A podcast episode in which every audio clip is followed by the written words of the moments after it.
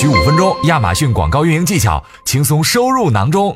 下面，请我们亚马逊广告团队官方讲师为大家进行讲解。好，接下来呢，我就想给大家介绍一下这个呃全流域营销的这样的一个呃方法论。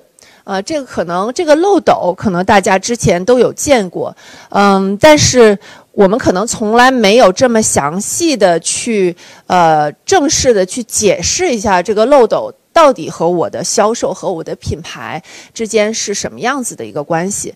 那今天呢，我想在这里跟大家进行一个呃更全面的一个分享。那首先，这个漏斗从上到下，你可以把它理解成是一个流量池。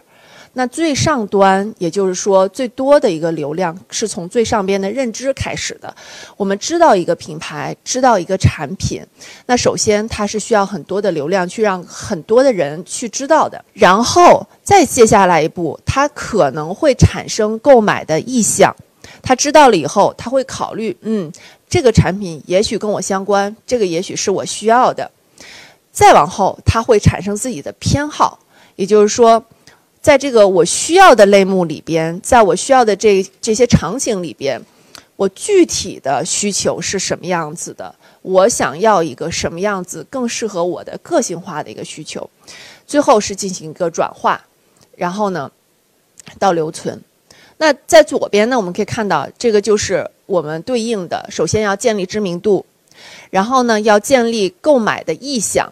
然后你在这个购买意向里边，你要取得类目的一个优势，然后推动购买，在最后购买的时候，你要保证，如果你是在线上的零售端，你的线上的零售信息是已经经过优化的，是让大家足够有信心进行购买。今日份亚马逊广告知识已送达，如果对你有帮助，记得分享给朋友，评论区留言告诉我们。感谢大家的收听，我们下期再见。